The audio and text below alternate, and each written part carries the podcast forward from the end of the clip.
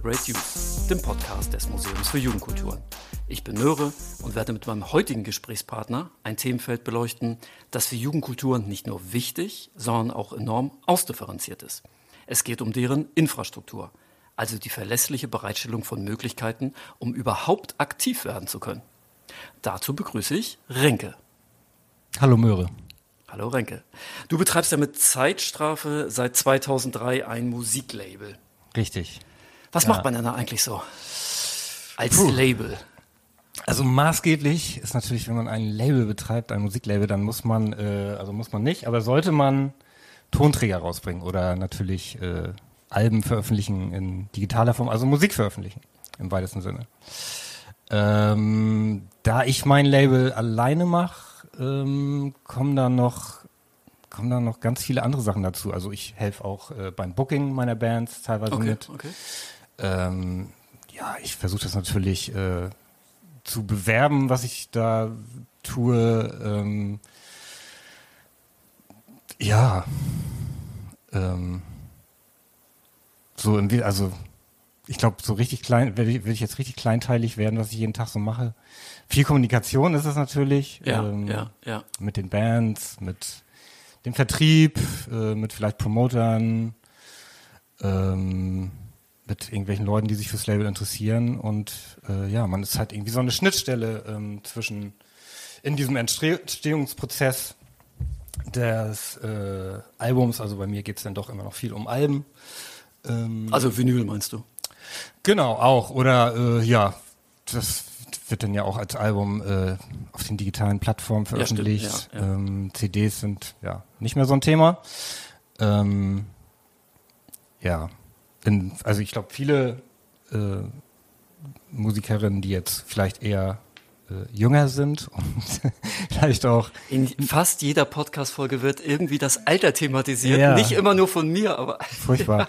Ich glaube, da wird das oft einfach so, dass Singles Release werden. Aber bei mir okay, okay. und äh, sage ich jetzt mal so in meiner äh, in den Genres, ähm, wo dann meine Künstlerinnen so unterwegs sind und ähm, ist doch das Album immer noch, immer noch ein großes Thema und darum dreht es sich dann oft ähm, und darauf arbeitet man irgendwie hin und äh, darüber hinaus. Ja. Aber das kann ganz viel sein. Also ich lese, ich mache auch mal eine, äh, eine Tracklist dann fürs Album oder es kommt auch immer auf die Band drauf an. Einige haben sehr klare Vorstellungen und legen einem eigentlich genau das vor, was man braucht und äh, bei anderen, die machen nur Musik und sind so vielleicht, ach ja, Artwork brauchen wir auch noch, keine Ahnung und dann überlege ja. ich vielleicht, kenne ich eine Person, die das machen könnte. Also ja, ähm, also ich glaube, das äh, schwere äh, Frage, was man da so macht. Ich ja versuche, das ist jetzt auch nicht so gut beantwortet, aber nee, ich glaube, äh, das Wort Schnittstelle, was du benutzt hast, das scheint mir das ganz ganz gut zu beschreiben, weil du hast ja gerade eine Vielzahl unterschiedlicher Jobs aufgezählt, ja. die sich in dir vereinigen. Das stimmt, ja. Ja, wie das oft bei kleinen Firmen auch ist, ne? Also auch in allen Berufszweigen, glaube ich, je kleiner man ist, desto mehr muss man vielleicht so ein bisschen alles machen. Willst, willst du das? Ist das auch dein, dein Anspruch sozusagen klar? Also ähm, Zeitstrafe ist ja, oder nennst du ja ein unabhängiges Label, da ja. würde meine nächste Frage so hingehen. Ja. Aber nochmal den einen Schritt davor, willst du es auch auf so einen kleinen Kreis an Leuten, also auf, muss ja nicht unbedingt du alleine sein, aber soll das eher klein bleiben? Nee, ist jetzt nicht unbedingt ähm, eine Zielsetzung, klein zu bleiben.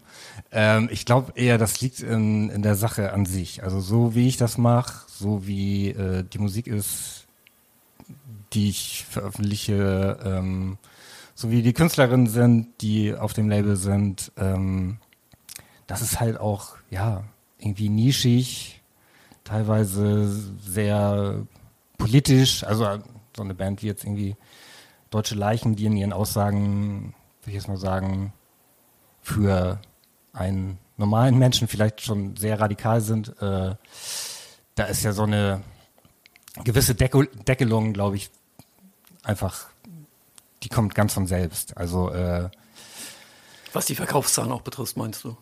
Äh, ja.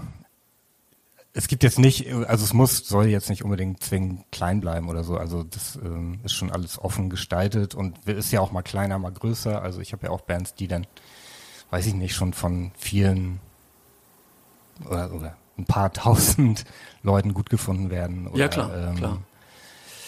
Konzerte spielen vor eher, 40, äh, eher 400 Leuten als 40 und so. Ähm, ja, genau.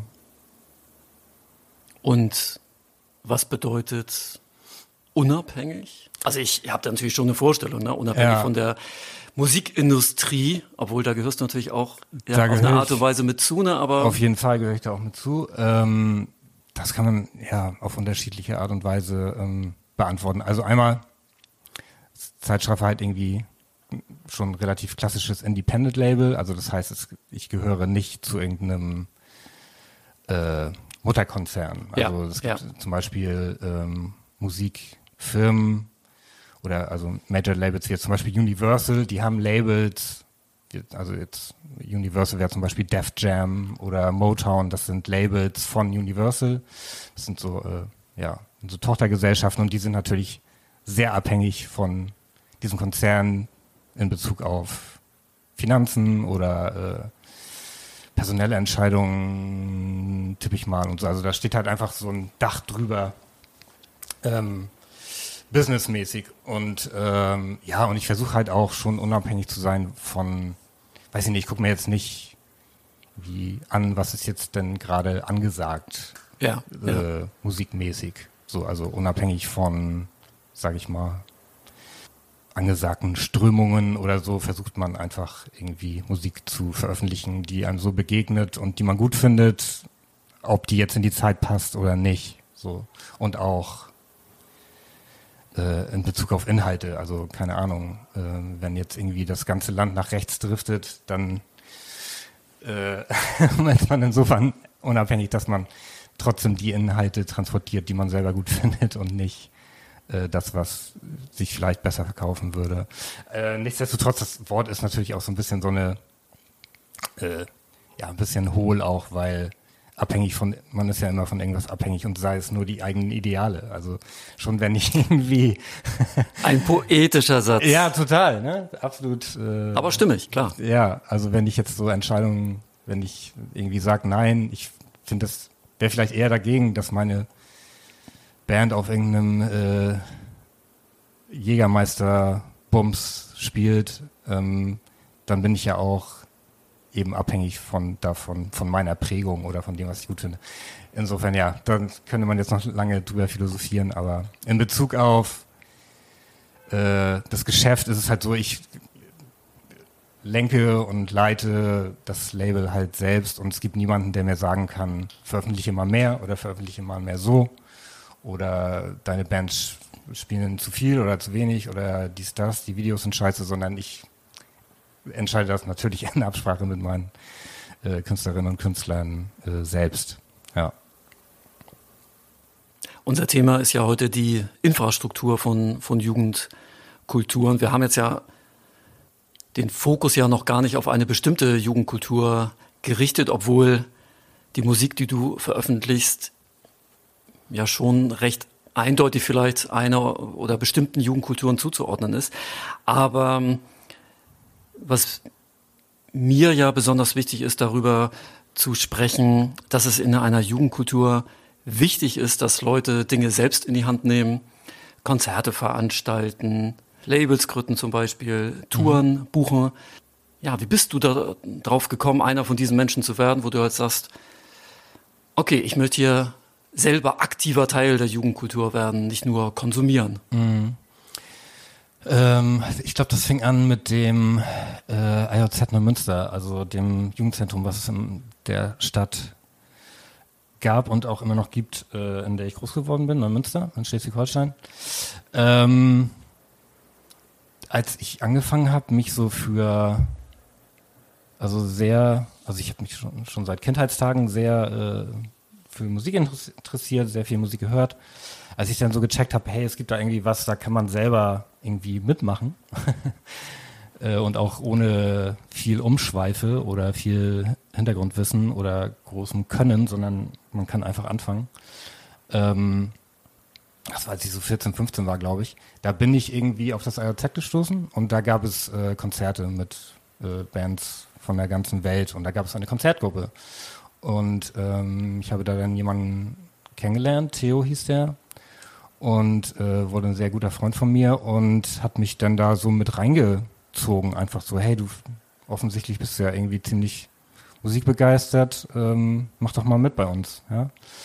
Ähm, und dann ist man auf einmal dabei, trifft sich einmal die Woche, spricht darüber, was so ansteht, wen man vielleicht gerne einladen möchte, wer kocht, wer dies macht, wer jenes macht, wer den Flyer macht und auf einmal macht man selber einen Flyer oder äh, baut die Bühne auf, äh, wo man vorher dachte, Moment, das äh, Bühne, das ist irgendwie das, wo Guns N' Roses draufsteht und äh, man hat da gar ja nicht so wirklich so einen Bezug dazu, sage ich mal. Und auf einmal ist man in diesem Prozess von, da ist eigentlich ein leerer Raum zu, da findet abends ein Konzert statt und Leute sind da, es gibt Getränke, es werden vielleicht Platten verkauft und ähm, es gibt vielleicht sogar noch einen Infostand mit äh, Infos zu irgendwie äh, politischen Themen. Ähm, ja, man auf einmal ist man halt dabei und hilft und macht mit und auf die Band pennt sogar bei einem und äh, das also ging bei mir dann sehr schnell, auch durch äh, Fanzines lesen. Also ich bin dann habe dann direkt diese Fanzine-Welt für mich sehr entdeckt, ähm, wo ja auch immer sehr oder viel erklärt wurde, so, also was eigentlich total süß ist bei, bei der DIY-Punk-Szene, dass auch den Leuten wichtig ist, immer dann so, äh, was machen, worauf muss man achten, wenn man ein Konzert macht ja, oder ja, so. Ja. oder äh, eine Platte machen, wie geht das denn eigentlich? Das stand immer in diesen Fanzines, was total super ist. Natürlich, ja, kann man auch andere Leute ähm, fragen. Also es gibt ja vorher war das ja irgendwie so, es gibt irgendwie Rockmusik und das findet vielleicht auf MTV statt und alles ist so weit weg und auf einmal sind diese Leute ganz nah und ähm, zugänglich und, man, und nett sogar, auch wenn die irgendwie 20 Jahre älter sind sogar. Und die Bands meinst, meinst du damit? Genau, oder auch so Leute, die äh, auch organisatorisch ähm, tätig sind. Also andere Leute, die Konzerte machen oder ähm, auch als ich mit dem Label angefangen habe, habe ich auch, ähm, das greift jetzt schon ein bisschen weit vorweg, äh, aber da habe ich auch einfach Leute gefragt, die das schon gemacht haben. Also ähm, von denen ich wusste, die haben Platten veröffentlicht, die kommen aus der Nähe, also zum Beispiel Timo von Aletta Antifaschista. Ähm, bevor ich Platten rausgebracht habe, habe ich den auch einfach mal so gefragt, weil ich ihn irgendwie auf Konzerten gesehen habe. Ja, Oder ja. auch ähm, in den Platten Telefonnummern standen von Leuten, die äh, Studios haben oder so. Hast du einfach mal angerufen? Genau. Ah ja, okay, Also cool. bei der äh, meine erste Veröffentlichung, die es war eine Vinylsingle von American Tourists, ähm, eine Münsteraner Band, damals einfach so meine Freunde, mit denen ich immer rumgehangen habe, die ich zum Teil aus äh, Kindergartentagen schon kannte.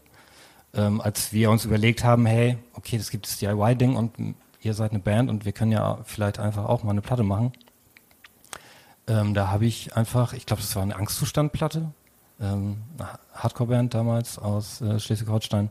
Und da war eine Telefonnummer drin von äh, Hauke, der die Platte aufgenommen hat. Und dann haben wir da angerufen ah ja, und okay. gesagt, äh, ja, ist, wir würden auch gerne eine Platte aufnehmen. Und dann war man kurz danach irgendwie bei dem zu Hause und ähm, dann hat der das aufgenommen. Ja.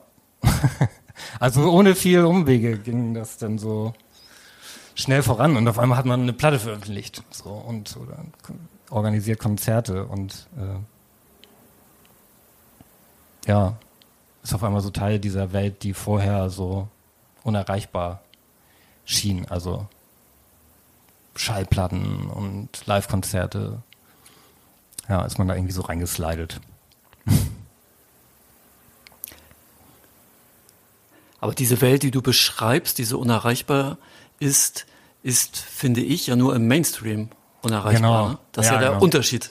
Ja, ähm, ich meinte wahrscheinlich einfach Musikwelt. Also so als Ja. Kind war ich halt schon, ich habe total viel Musik gehört, so ähm, war tot, also, äh, tatsächlich riesiger, jetzt erwähne ich glaube ich schon zum zweiten Mal, riesiger Guns N' Roses Fan und ähm, von der Welt rede ich denn so? Also ähm, von der man, die man vorher einfach nur so bewundert hat und irgendwie toll fand. Und auf einmal ähm, gibt es das in anderer Form, weil ich meine, irgendwie ein Konzert in der Flora, äh, wo 50 Leute da sind und äh, irgendwie äh, ein Rammstein im Stadion, das gibt da sehr viel Parallelen. So finde ich, was da so gemacht. Da geht genauso, haben wir genug Getränke, ja, Irgendwie ja. Ist, ist mit dem Ton alles klar und äh, gibt es was zu essen und ich, also ich finde es durchaus äh, vergleichbar. So, ja. ich bleib noch mal äh, beim, beim AJZ in Neumünster. Ja. Meiner Wahrnehmung nach hat Neumünster oder das AJZ oder die Konzertgruppen Probleme gehabt, die, ah, Probleme klingt jetzt auch so ein bisschen blöder, aber so Städte, die eine gewisse Größenordnung haben, dass sie ein kulturelles Eigenleben entwickeln können, aber zu klein sind, dass die Leute ab einem bestimmten Alter dann doch da bleiben. Mhm. Und das habe ich auch in Neumünster beobachtet, dass so ein Wechsel von den Generationen in den Konzertgruppen stattfand. Irgendwann mhm. sind die mhm. Leute in eine andere Stadt gezogen, in eine größere Stadt, meistens ja dann äh, zum Studieren oder Ausbildung, wie auch immer. Ja. Wie hast du das wahrgenommen in Neumünster? Ja, war eigentlich genauso. Also ich war dann ja, doof gesagt, auch irgendwann weg. Und ähm, auf, ja, das ist ja auch irgendwie, weiß ich nicht, wenn man ein bisschen mehr von der Welt sehen möchte. Also ist ja irgendwie der Klassiker, ne? Man, wenn man so in einer kleinen Stadt aufwächst, hat man irgendwann alles gesehen und hat irgendwann ist man durch mit der Schule und Zivildienst und dann blickt man sich um und will natürlich ja raus. So, also aber für so eine Jugendkultur ist das natürlich dann alle paar Jahre eine große Herausforderung, ja. da, äh, dass da neue Leute nachkommen, die auf, dann die Bühne aufbauen, die für die Getränke sorgen. Auf jeden Fall, ja. Genau. Glaub, also es war einem schon auch immer bewusst natürlich, dass man das, dass es irgendwie so eine so eine begrenzte Zeit dann ist. Ich meine, das ist halt auch ein Jugendzentrum. Ne? Irgendwann ist man auch kein. Das sollte am besten gestaltet werden von Jugendlichen. So, das ist halt ein Jugendzentrum.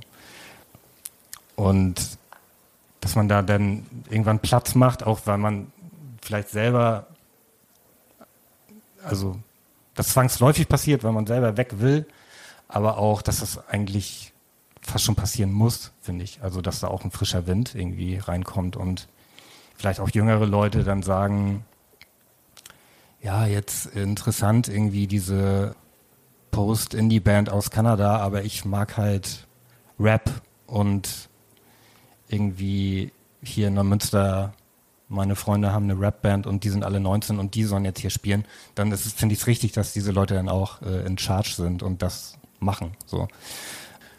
Genau, wenn das nicht passiert, dann entsteht da natürlich irgendwie äh, so ein ja, Loch. Keine Ahnung. Aber hat Neumünster wie viele andere Städte auch immer wieder aufgefüllt? Ja, also es gab auch nach mir irgendwie nach mir. Ja. Ist nach dir noch was gekommen? Jahr Man fünf, glaubt es nicht. Das Jahr fünf nach mir. Ja. Ähm, genau, da gab es natürlich dann auch irgendwie junge Leute, die ihre Konzerte gemacht haben. Ja. Wir waren jetzt ja musikalisch bei Guns N' Roses. ja. Bist du dabei geblieben? Absolut.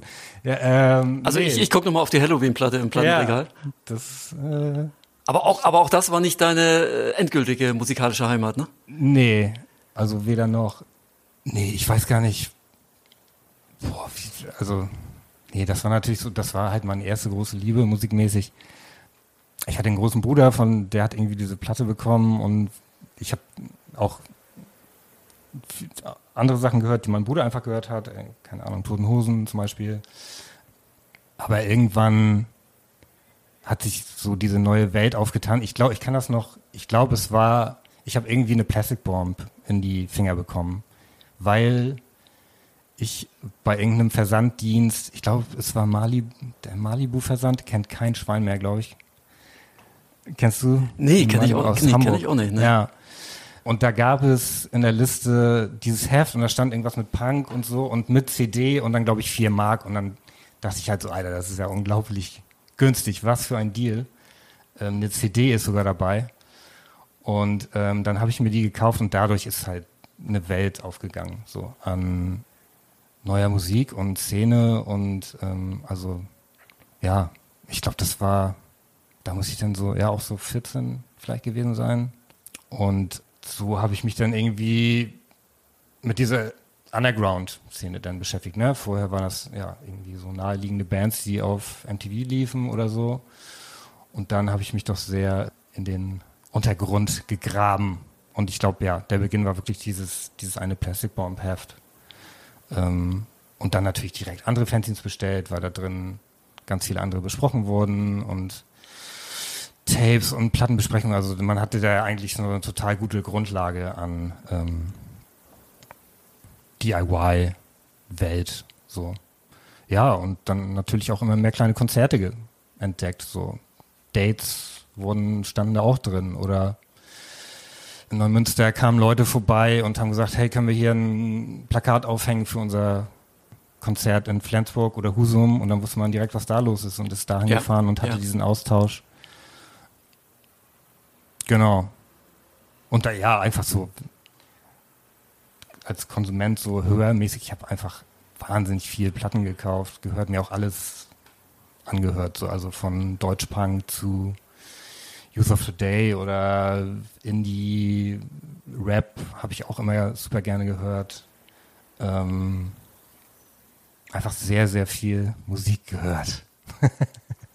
ich ich habe aber noch mal eine Frage zu den Fanzines, ja. weil als ich letztens mit Hütte eine Aufnahme gemacht habe, hat Hütte über ein Fanzine sinniert, mhm. ähm, dessen Titel er nicht mehr genau wusste. Und ich glaube, er hat sogar gesagt, dass wir dich da mal nachfragen müssten, mhm. ob du das kennst.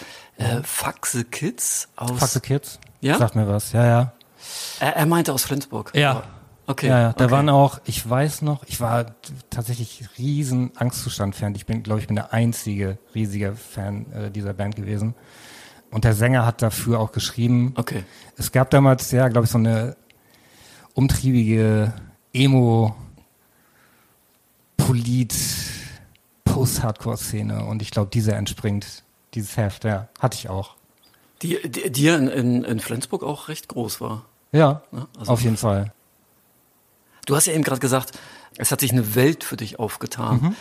Also es ging nicht mehr nur um Musik, sondern mhm. Äh, was hing da noch für dich dran?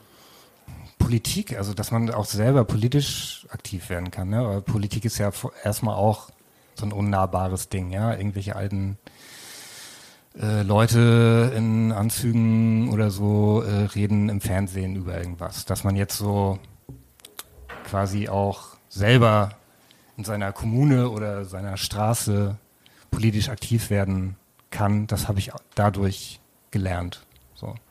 Für mich war der Eintritt in diese Konzertgruppe auch quasi gleichbedeutend oder ich bin zeitgleich war ich dann auch in der Antifa-Gruppe und das war untrennbar miteinander verbunden. Also jeder, der da irgendwie mit Musik irgendwas machen wollte, war auch natürlich immer auf den Demos oder bei den Treffen und das war total miteinander verwoben. Also das war noch ein Teil, ähm, ja, sicherlich der größte Teil. Und also das hat mich auch, ich habe mich vorher, ja, glaube ich, gar nicht so, naja, vorher war ich ja auch fast noch ein Kind, da habe ich mich nicht wirklich für Politik interessiert und auf einmal hörst du irgendwelche Platten und hörst so, also ich glaube, das erste Mal, dass ich das Wort äh, Homophobia gehört habe, war auf einer Propagandiplatte. Und ich wusste nicht, was das für ein Wort ist. Ja, ja. Und fand diese Band halt total super und wollte es auch verstehen. Und ich glaube, äh, dadurch habe ich halt überhaupt erfahren, was das ist. So. Genau, also dass man da so äh, politisch äh, aktiv wird. So, das, das war auf jeden Fall ein Teil dieser Welt. Oder zum Beispiel auch Ernährung, ja. Also, ähm, dass man nicht einfach vielleicht alles isst oder wenn, dann zumindest weiß, wo das herkommt. Und dass es auch Wege gibt, sich darüber zu informieren und danach dann halt auch handelt. So und irgendwie sich darüber Gedanken macht, was man vorher halt nie gemacht hätte. Ja, daraus schließe ich,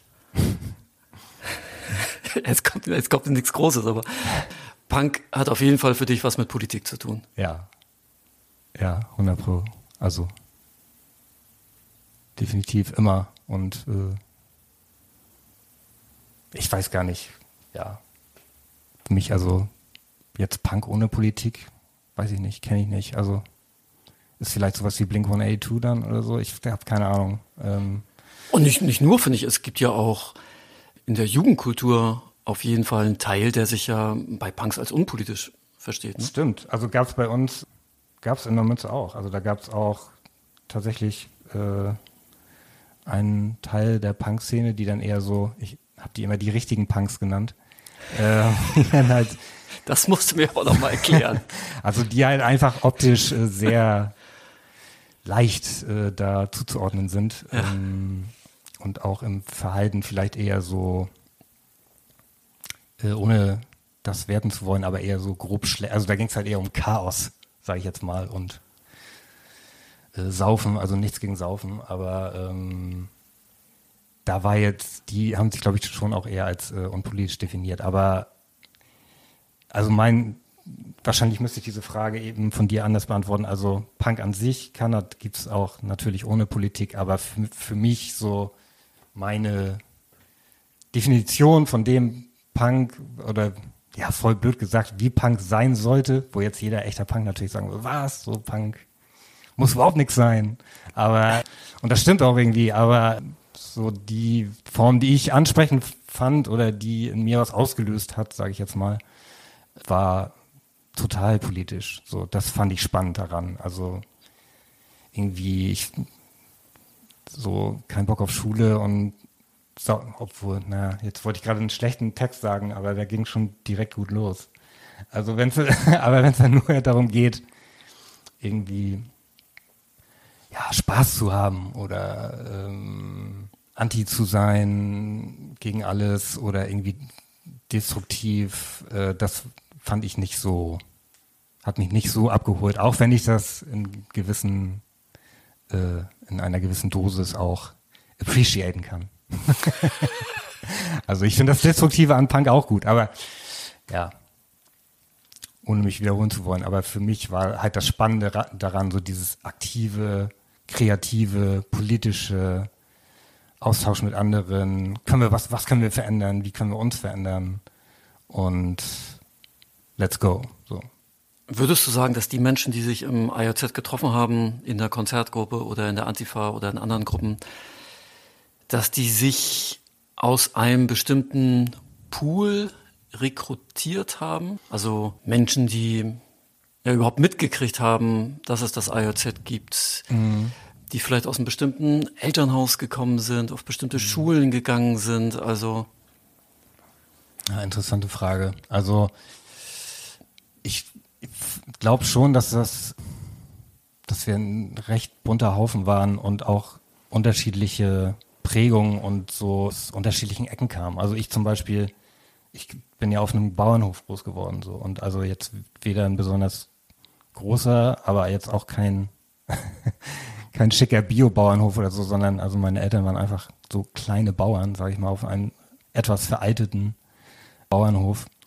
Und aber in dieser Gruppe waren natürlich auch Leute, wo die Eltern Akademiker waren oder so. Es gibt, gab Leute mit Migrationshintergrund, also im täglichen Betrieb im IOZ sowieso, aber auch bei uns in der Gruppe.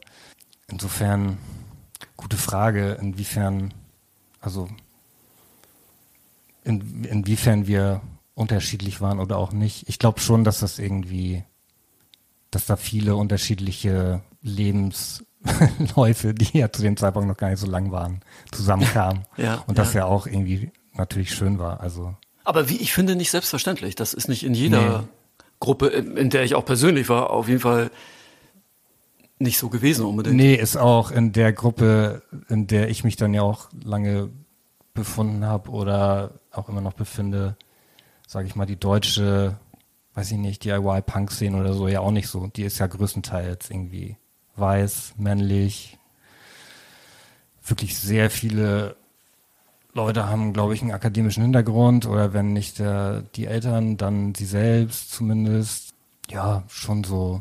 Ähm, das ist ja auch so ein bisschen das, äh, sag ich mal, Klischee, was ja aber auch stimmt. So Punk ist ja schon so weiße Mittelschicht viel dann. Ja? Also ich ich jetzt nicht unbedingt. Also ich bin dann auch immer so, wenn, also es wird ja schnell dann mal gesagt, so ja, alles nur weiße, weiße Mittelschicht, ich zähle mich dann nicht dazu, sondern ich würde schon sagen, meine Eltern, das war schon beinharte Arbeiterklasse. Und das, ja, ist mir auch wichtig irgendwie. Aber klar, diese Szene ist nicht super divers, sage ich jetzt mal. ist halt natürlich ein Riesenthema. Also da alleine darüber könnte man ja schon ewig reden, aber ja. Aber würdest du sagen, dass in so einer Kleinstadt mhm. die Chance größer ist, so eine diverse Gruppe zu entwickeln als in der Großstadt? Ich glaube tatsächlich ja. Also weil da ist alles, mh, mm, es fächert sich dann nicht so stark auf. Also alle, die irgendwie so ein bisschen Bock ja, haben, auszubrechen. Ja. Bei uns in der Münze, da gab es immer auch eine starke, aktive äh, Neonazi-Szene, also lange, also ein Club 88 gab es da früher, das war ein ziemlich bekannter Neonazi-Treffpunkt. Ähm, und alle, sage ich mal, die sowas erstmal schon mal scheiße fanden, haben dann auch angedockt. So. Und ob du jetzt irgendwie ein Metal-Typ warst oder irgendwie ähm, kein Typ und Hip-Hop gut fandest oder ähm, Punk warst, das, da kam doch irgendwie alles zusammen. Und ähm, ich glaube, du hast recht, dass das, glaube ich, in einer kleinen Stadt eher funktionieren kann als in der Großstadt, wo du schon direkt so deine, die Szenen hast und äh, es nicht so viel Vermischung gibt, glaube ich, zum Teil. Ich weiß es aber auch nicht genau. ist, aber ich glaube, es stimmt. Ja, es ist mir gerade so aufgefallen, als du es erzählt hast, wie, ja, du hast euch ja als bunter Haufen ja, bezeichnet. Doch, das war ähm, schon so. Ich, genau, meiner Wahrnehmung nach sind die Haufen in größeren Städten nicht so bunt. Ja. Das kann gut sein. Aber ja, doch, das war schon, also da waren People of Color dabei, da waren, keine Ahnung, es war so, das Geschlechterverhältnis, sage ich mal, war äh, immer ziemlich ausgeglichen. Ich überlege jetzt gerade, ob ich das jetzt auch so irgendwie jetzt nur so verkläre, aber ich denke so drüber nach und denke, glaube schon, dass es so war. Ja, es war so. Juhu. Nein, ist ja, ist, ist, ja, ist ja interessant, das, was in vielen theoretischen Diskussionen herbeigewünscht wird oder als Ziel propagiert wird, dass das, das sozusagen da sich, so dann, sich dann ja. natürlich, natürlich ist auch ein blödes Wort, aber dass sich das entwickelt hat. Ja. Auf jeden Fall, ja. Hängt auch vielleicht damit zusammen, dass man im IOZ jetzt nie sich, also auf, also wir waren jetzt zum Beispiel genremäßig total frei. Also es gab halt Hip-Hop-Konzerte, es gab Reggae-Konzerte, es gab Elektro-Konzerte, es gab Punk, Indie, alles Mögliche. Und deswegen war, glaube ich, die Gruppe auch dann attraktiv für Leute, die unterschiedlich sind und nicht nur immer, okay, ja, diese Woche wieder prolliger Metal-Mosch. So, wenn man das äh, dann über Monate durchzieht, dann dünnt sich so eine Gruppe vielleicht auch aus und am Ende hast du nur äh, prollige Metal Dudes da stehen, die begeistert diese Konzerte machen. Aber wenn das halt so kulturell so ein bisschen mehr abbildet, auch was auf der Bühne stattfindet, dann äh, spricht das, glaube ich, auch die Leute an, die sich da wiederfinden. So, ne? Ja, ja. Ja. Als du diese neue Welt eingeleitet hast, da hast du gesagt, es ging euch oder dir darum, die Gesellschaft zu verändern, aber auch euch oder dich persönlich. Wenn wir das nochmal auf diese Aufgaben in der Infrastruktur beziehen, mhm. also na, hast ja selbst gesagt, Bühne aufbauen, Flyer machen, Label machen, mhm. würdest du sagen, dass du auch als Persönlichkeit an diesen Aufgaben gewachsen bist? Dass es Teil deiner Sozialisation war? Ja, also Teil der Sozialisation 100 Prozent. Wenn man jetzt sagt, so, ich bin darin gewachsen, das würde ja irgendwie, schwingt dann so mit, dass man irgendeine Größe erreicht, hätte. das würde ich mir nicht anmachen. Offenbaren Sie uns deine Größe.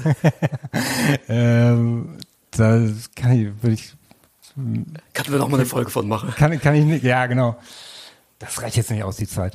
ähm, aber natürlich, ja, wächst man, wenn irgendwie Theo, der ein paar Jahre äh, älter war und mich da so reingeschleppt hat, wenn der gesagt hat, so ja, keine Ahnung, hier so, ich gehe mal kurz einkaufen und ihr baut jetzt in der Zeit die Bühne auf, dann muss man das halt einfach, dann macht man das einfach. Ja, und man ja. denkt erstmal so, ich habe keine Ahnung, wie man eine Bühne aufbaut. Aber wenn man irgendwie, ja, man hilft sich halt gegenseitig und dann kriegt man das schon irgendwie hin. Also ja.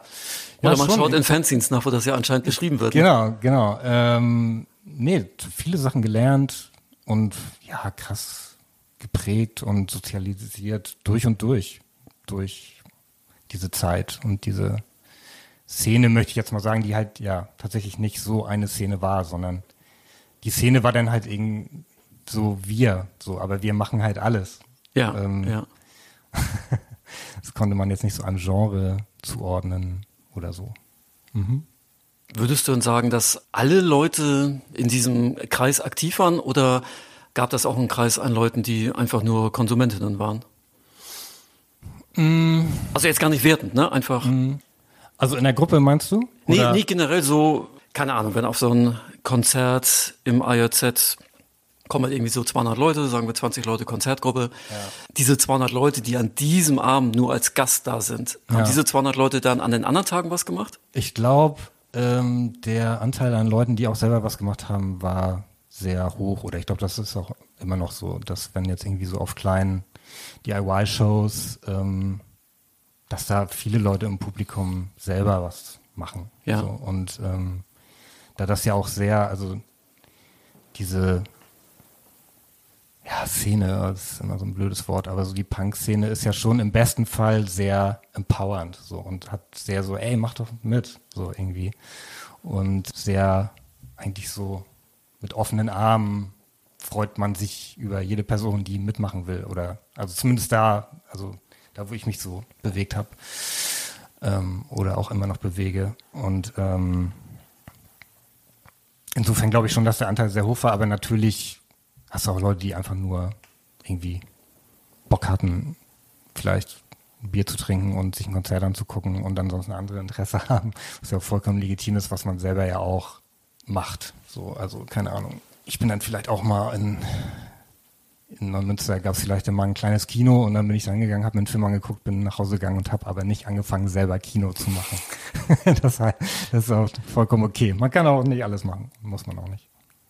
Also konsumieren ist schon auch äh, okay. Genau, d- das wäre nämlich eine Frage gewesen, die ich noch gestellt hätte, ob du so eine Konsumhaltung als kritisch betrachtest. Nee. Nö, jeder, jede und jeder soll machen, worauf er oder sie Bock hat. Also man kann sich auch nur berieseln lassen, wenn einem das irgendwie gut tut oder so. Ähm, ist doch voll okay, ja. Aber jetzt kommen wir auf den aktiven Teil nämlich zu sprechen, weil ich würde es nochmal ganz schön finden, wenn du uns nochmal erzählen würdest, wie läuft so ein Prozess von so einer Veröffentlichung ab? Du hast ja vorhin schon deine unzähligen Aufgaben äh, aufgezählt, aber also, Band sitzt im Proberaum, wollen jetzt was veröffentlichen, kommt zu Renke. Was passiert dann? Dann sollten sie vielleicht erstmal ein paar Songs aufnehmen. Schön schrottig im Proberaum irgendwie. Und dann hört man sich das mal an und ich glaube, es ist wichtig für eine Band, vielleicht, also bevor man jetzt irgendwie Musik veröffentlicht oder vielleicht sogar eine Platte macht, dass man irgendwie so ein bisschen weiß, was man will, ähm, wie man klingen will, dass man schon irgendwie gut zusammenspielt, selbst wenn man, man kann ja auch Kacke sein, aber dann soll es zumindest gut Kacke sein. Also meinst du jetzt technisch? Ja, oder? genau, genau. Also, dass man sich erstmal findet, sage ich jetzt mal so ganz pädagogisch und irgendwie, ähm, ja, proben, proben, proben. Und wenn man dann der Meinung ist, dass man irgendwie jetzt auch mal das teilen möchte mit anderen Menschen, dann macht es durchaus Sinn, auch erstmal Konzerte zu spielen, bevor man irgendwie Musik veröffentlicht. Ich glaube, es ist ganz gut, die Songs dann auch erstmal auszuprobieren vor Publikum. Wäre das zum Beispiel, wenn ich da mal einhaken darf, Mhm. äh, auch um, eine Voraussetzung für dich, eine Band zu veröffentlichen, dass sie erstmal ein bisschen gespielt Ja. haben schon? Ja, auf jeden Fall. Und wenn man dann immer noch der Meinung ist, dass das gut ist, und dann probt man weiter und so, und dann, ja, wenn man Bock hat, dann fragt man zum Beispiel mich und sagt, hey, wir würden gerne ein Album veröffentlichen. Und dann ähm, ja, muss das irgendwie aufgenommen werden. da gibt es tausend Wege. Man kann in ein Studio gehen, man kann das versuchen selber zu machen. Vielleicht hat man auch irgendwelche Freundinnen und Freunde, die sowas können, Musik aufnehmen. Wenn die Band da überhaupt keine Idee hat, dann äh, überlege ich mir, was in meinem Umfeld so, wo man das machen könnte und wer darauf vielleicht Lust hat, ähm, diese Band aufzunehmen. Äh, dann würde ich dir vorstellen. Okay, jetzt wird es wirklich sehr Schritt für Schritt mäßig. Na, ja, aber das, ich, ich finde das spannend. Und äh, wenn die Person vom Studio sagt, ja, finde ich gut, habe ich Bock drauf und äh, mache ich, dann vielleicht habe ich Zeit und ein bisschen Geld brauche ich, so und so, so viel wäre das. Und dann stellt man das so der Band vor, dann sagen die vielleicht, ja, yeah, voll cool, geil, Platte aufnehmen und wir können das sogar stemmen mit dem mit der Kohle.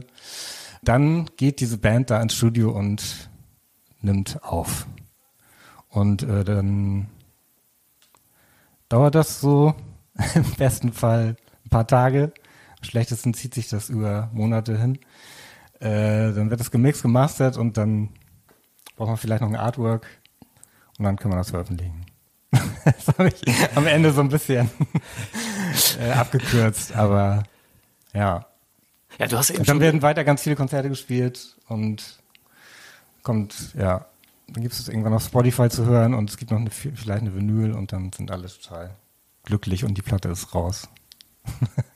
ja, du hast ja eben schon das Geld angesprochen. Ja.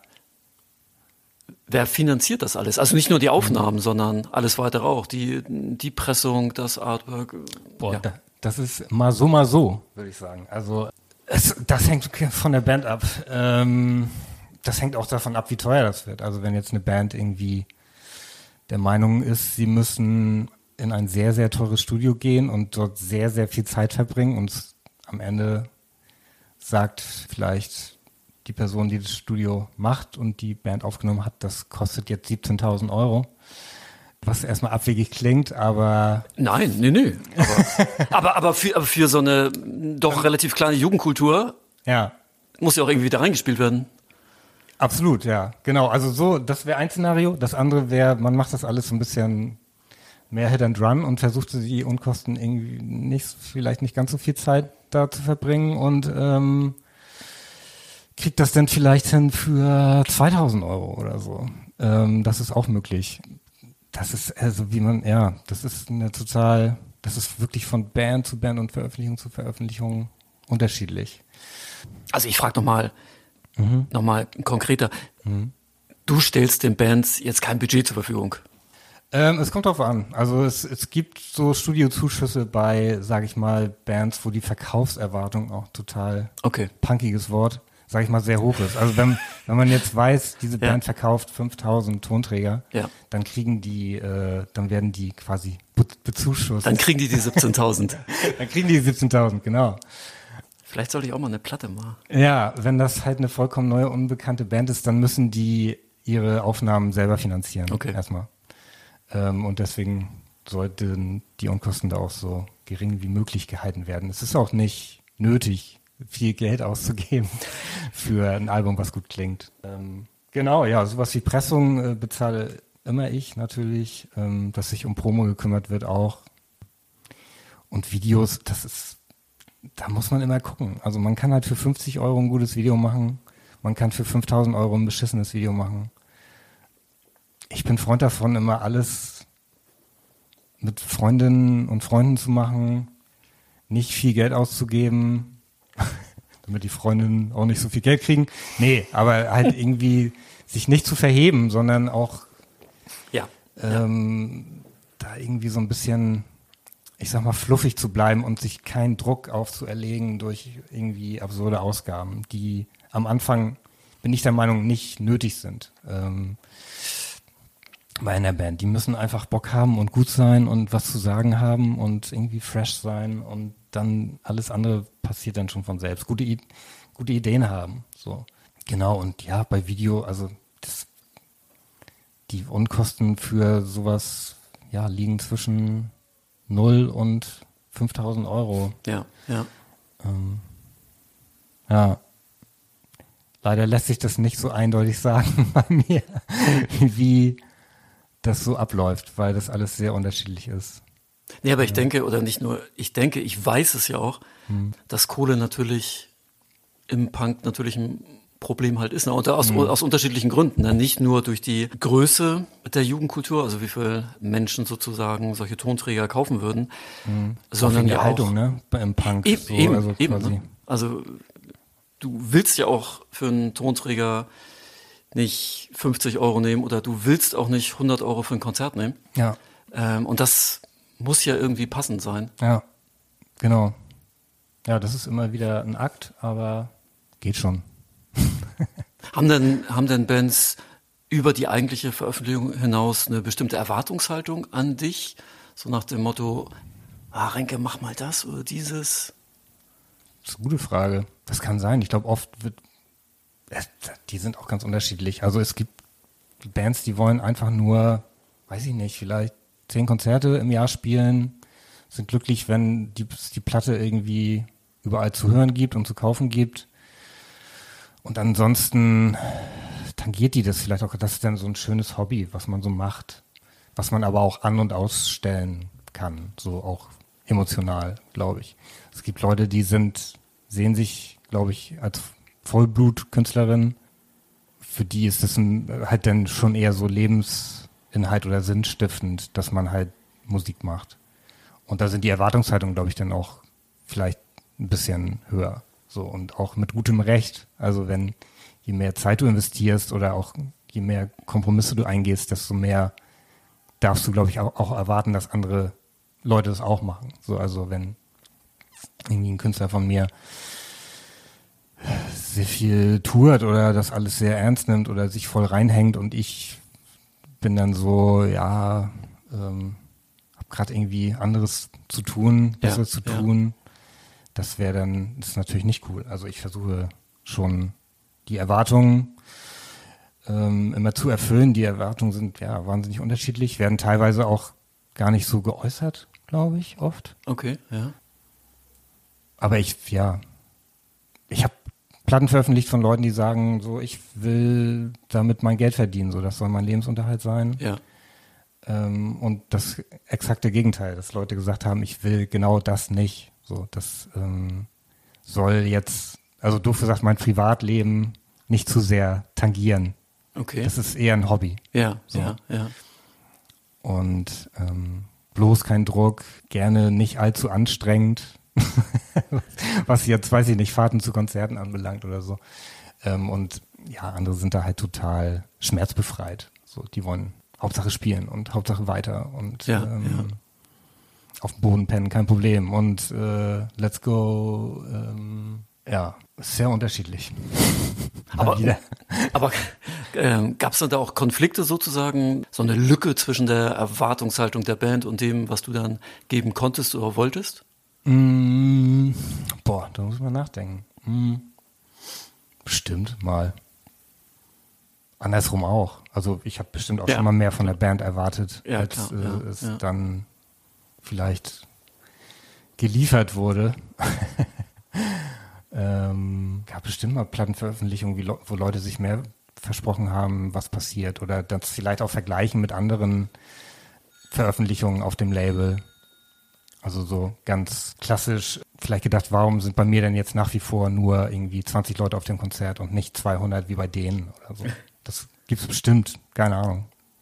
Du hast ja eben erwähnt, dass es möglich ist, auch gute Aufnahmen mit einem kleinen Budget zu machen. Mhm. Da würde ich meine nächste Frage ansetzen. Als du 2003 mit Zeitstrafe angefangen hast, mhm.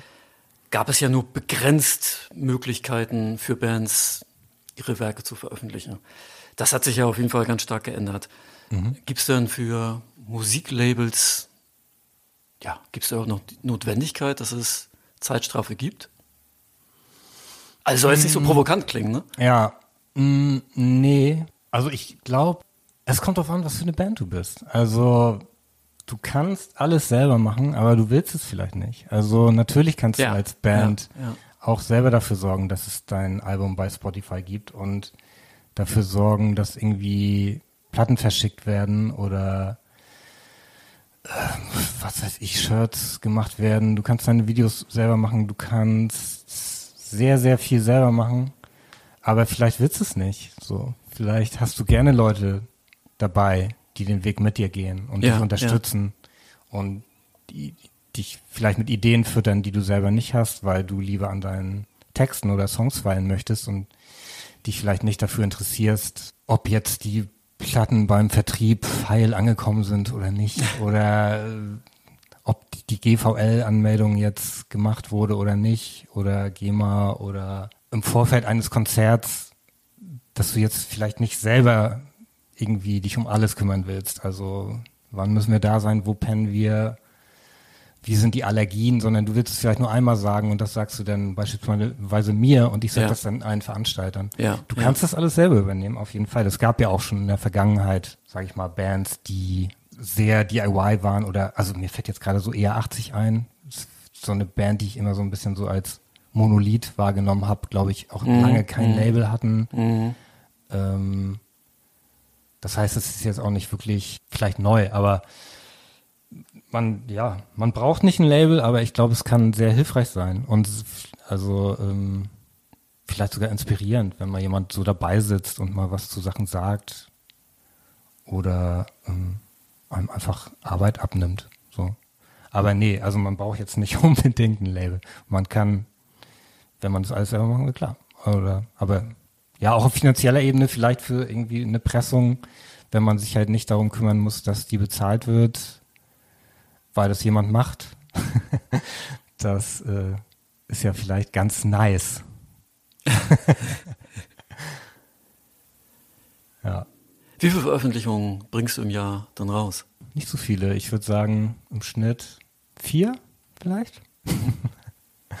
ja, Ich hatte, glaube ich, ja letztens auf deiner Seite, glaube ich, die Gesamtzahl gelesen, die du rausgebracht hast. ja, Habe ich jetzt natürlich nicht parat. aber- 60, Ja, ja. ich glaube. Ja. Und das ist auch so sozusagen, was du dir für die Zukunft, den, Ja. den Rahmen Ja. so vorstellst. Nee, soll nicht mehr werden. Ähm, ich bin auch, ja, keine Ahnung, ich finde, es gibt gar nicht so viele gute Bands. So, ich finde auch nicht, dass jeder, jede oder jeder alles immer veröffentlichen muss oder auch. Okay, okay. Aber das hat sich, glaube ich, geändert, ne? oder? So ähm, insgesamt, ne? Dass Das jeder ist- macht? Ja. Ja. Oder jeder machen möchte. Genau, ja. Ja, jede Schrottband bringt eine Vinyl raus, muss man einfach so sagen. Und das finde ich, ne, ja, eine Entwicklung, die vielleicht, ja, irgendwie ist es natürlich auch cool, so, ne? Ja, jeder kann eine Platte machen, geil. Ist ja irgendwie auch Punk, aber äh, nur um sie sich dann ins Real, äh, ins, ins Regal zu stellen, weil man es irgendwie selber sweet findet. Ja, deswegen, ich möchte nicht, ich bin schon so ein Freund von Angebot und Nachfrage. Also für meine Veröffentlichung soll es eine Nachfrage geben. Ja, Und- gut, ja. Gut. Und ähm, ich finde es, ja, ich bin kein Fan davon, irgendwie zu viel zu veröffentlichen. Ich fokussiere mich lieber auf ein paar Sachen, versuche das dann auch irgendwie gut zu machen und auch, dass die Tonträger irgendwie ja, wertig sind, darauf irgendwie Sachen gesagt werden, die es wirklich wert sind, veröffentlicht zu werden und nicht nur, weil Ja. man denkt, Ja. ja. eine Platte ist ja voll, kann man geile Fotos für Instagram für machen oder so oder Mutti schenken oder so. Da muss schon eine, es muss sich schon aufdrängen, sage ich mal, dass es da jetzt eine Platte geben muss, so von dieser oder jener Band. Und ich bin da relativ picky und auch bei den Künstlerinnen, die ich dann so, ich bin ja auch sehr zurückhaltend äh, in so Leute fragen, so, also auf Leute zugehen und vielleicht so mich so anbieten als Label. So, ich bin da eher äh, Du bist kein A&R-Manager, auch noch. Ja, also schon, es ist natürlich auch Teil meiner Arbeit, so A&R-Ring, sage ich mal. Ähm, und ich bin auch, freue mich auch immer, wenn ich irgendwie, wenn mir irgendwie neue Bands vorgestellt werden, vielleicht von Freundinnen oder mir auch Bands schreiben, freue ich mich. Aber dass ich da wirklich was von veröffentlichen will, ist eher selten. So. Das passiert vielleicht eher, wenn ich selber eine Band live sehe oder ja, mir wirklich Freundinnen oder Freunde was ans Herz legen, so irgendwie, ey, ich habe irgendwas auf Bandcamp gefunden, hör dir das mal an, das ist super. So passiert es dann eher. Aber selbst dann äh, kommt es, also es ist ein langer Weg, bis es zu einer Zeitschriftveröffentlichung kommt, würde ich mal sagen. Aber das finde ich auch ganz gut. Lieber weniger machen. Und ich vermute mal, du veröffentlichst wenig Bands, in deren Liedern das nur um, keine Ahnung, Saufen geht. Ja, also das ist schon ein Thema, was manchmal aufpoppt, würde ich mal sagen. ähm, aber zieht Dörfere nicht, meiner Künstlerinnen. Aber zieht sich nicht durch ein komplettes Album dann? Nee, nee, nee, das nicht. Nee, aber ich meine auch, das kann charmant sein. Es kommt immer drauf an. Also wenn das jetzt irgendwie clever ist, ich meine. Ja gut, clever ist ja auch schon wieder eine Aussage dann, ne? Ja, ja. Ich, ja, hab nichts. Also Filmritz von Knochenfabrik ist ein super Song. und auch sehr schlau und das ist ein Sauflied. Ist jetzt natürlich ein doofes Beispiel, weil das so unglaublich lange in der Vergangenheit liegt. Aber ähm, aber du hast auf jeden Fall ja einen Anspruch, einen inhaltlichen ja, Anspruch. Schon.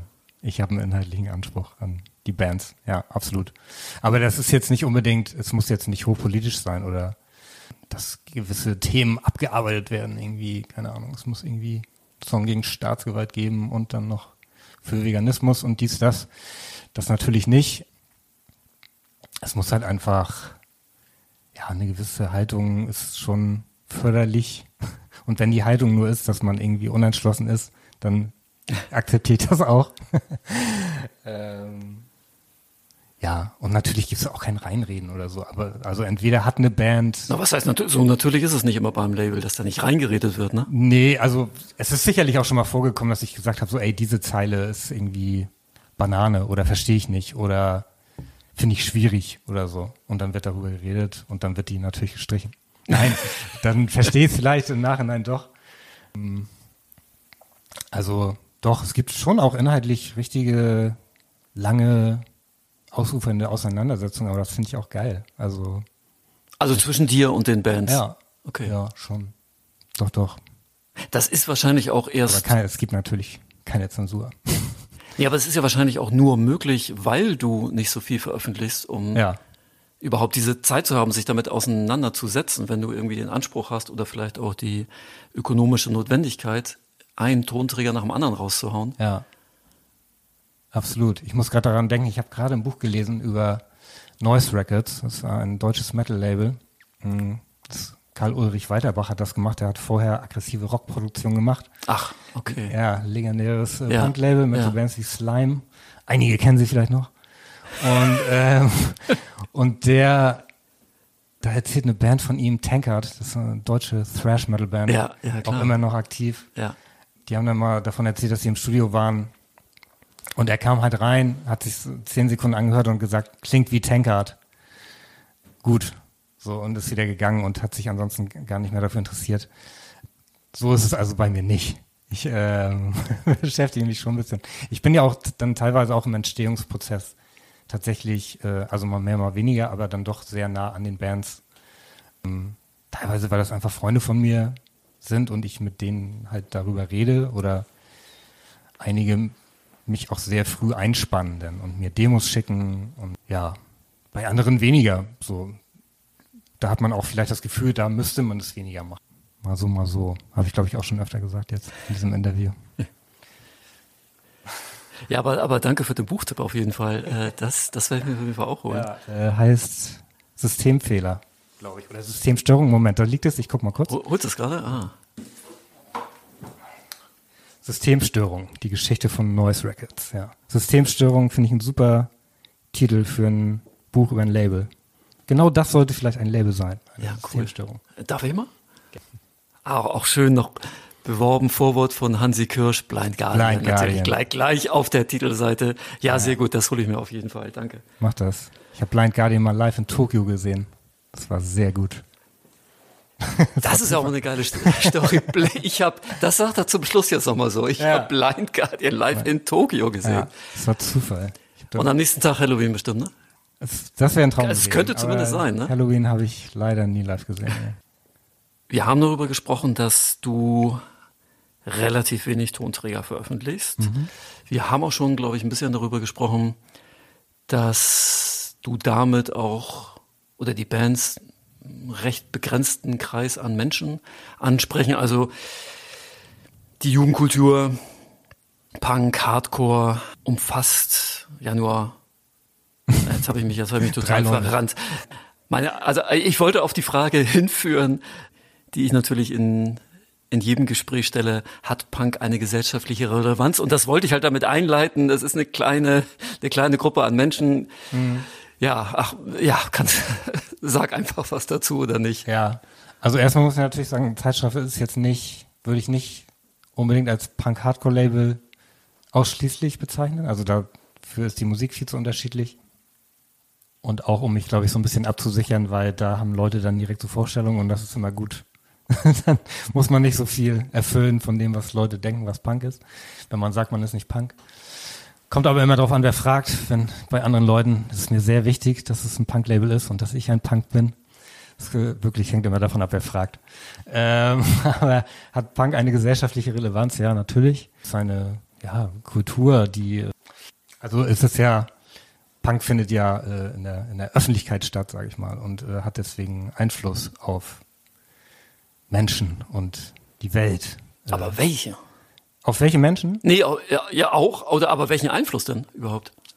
Hm, naja, auf mich hat es zum Beispiel den Einfluss, dass ähm, ich mir irgendwann über Homophobie Gedanken gemacht habe, weil Propagandi dieses Wort benutzt haben und mich interessiert hat, was die da sagen. Und dann habe ich das verstanden und dann habe ich gedacht, wahrscheinlich durch die Prägung, die ich davor schon so ein bisschen hatte, ohne dass mich irgendwie meine Eltern jemals zusammen zur Seite genommen hätten und gesagt haben, übrigens also, wenn Männer und Männer und Frauen mit Frauen, das ist vollkommen okay, so jetzt geh weiter Fußball spielen. Ähm, aber ich glaube, da waren schon so gewisse Anlagen, wo man dann halt, als man das erste Mal auf so Themen überhaupt gestoßen ist, gedacht hat, ja Mann, das stimmt. Das finde ich auch so. Das ist voll Quatsch, wenn Leute es komisch finden, wenn irgendwie ein Mann Mann liebt oder eine Frau eine Frau oder wer auch immer wen. So. Und ähm, insofern, ja, das ist der Einfluss, den, den, den Punk hat. Denkanstöße, ja, so Denkanstöße geben halt, ne? Oder Sachen hinterfragen. Auch rein optisch kann Punk ja schon, sage ich mal, in seiner Oldschool-Form hat das ja schon irgendwie einen Effekt, wenn du als Punk durch die Straßen gehst und irgendwie, du siehst ja vollkommen anders aus wie alle anderen dann. und ähm, alleine das, das macht ja schon was mit den Leuten. Also ist aber auch, ja, ist eine sauschwere Frage, die ich irgendwie nicht so catchy beantworten kann. Ähm, man müsste wahrscheinlich jetzt mal, also wenn ich jetzt eine große aktuelle Punkband nehmen würde, wie Feine Sahne Fischfilet, müsste man sich mal einen Aus Ausgang stellen nach dem Konzert und fragen, Inwiefern hat dich das beeinflusst? Ja, ja. Ähm, also ich denke so in die Richtung, ähm, oder die Frage sollte in die Richtung gehen, ist die Stimme des Punk laut genug, dass sie von vielen Menschen gehört wird? Mm, das kommt ganz drauf an. also wenn sie jetzt gerade irgendwo, weiß ich nicht, in Bergedorf vier 15-jährige Punk machen im Proberaum, dann ist deren Stimme erstmal relativ leise und deren Einfluss auf die Gesellschaft nicht so groß. ich glaube, es, es gibt vieles, was, was Punk, ich glaube, man findet in der Popkultur oder auch in Filmen oder ähm, in allem, was wir so konsumieren, findet sich oder kann sich Punk wiederfinden. So. Ja, also ja.